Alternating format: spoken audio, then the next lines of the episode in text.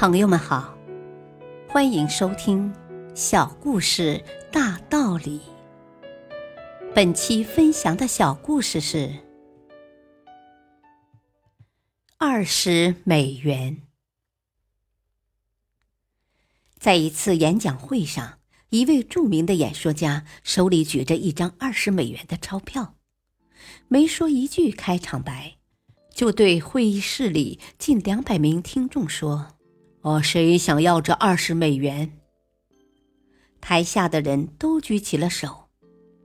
他接着说：“我想把这二十美元送给你们中的一位，但在这之前，我要这么做。”说完，他就把钞票用力的揉成了一团，然后问：“还有人想要吗？”仍有大部分人举起了手。他把钞票扔在地上，用脚使劲的碾，然后把它捡起来。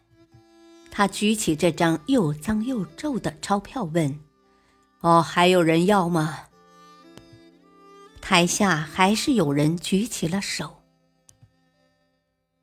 朋友们，我们今天上了一堂非常有意义的课。钞票就是钞票，无论我怎么揉它、碾它。不管它变得多么脏旧，它还是保有其本身的价值。在人生的道路上，我们也常常遇到挫折。当我们遇到失败时，我们就开始自暴自弃，觉得自己一文不值。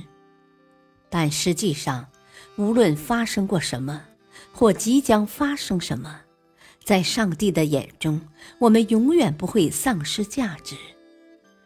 在他看来，不管是肮脏还是洁净，不管是凌乱还是整齐，我们依然是无价之宝。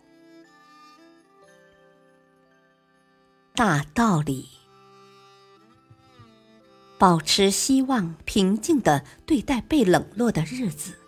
人常说，是金子总会发光。相信自己。等待成功的那一天。感谢收听，再会。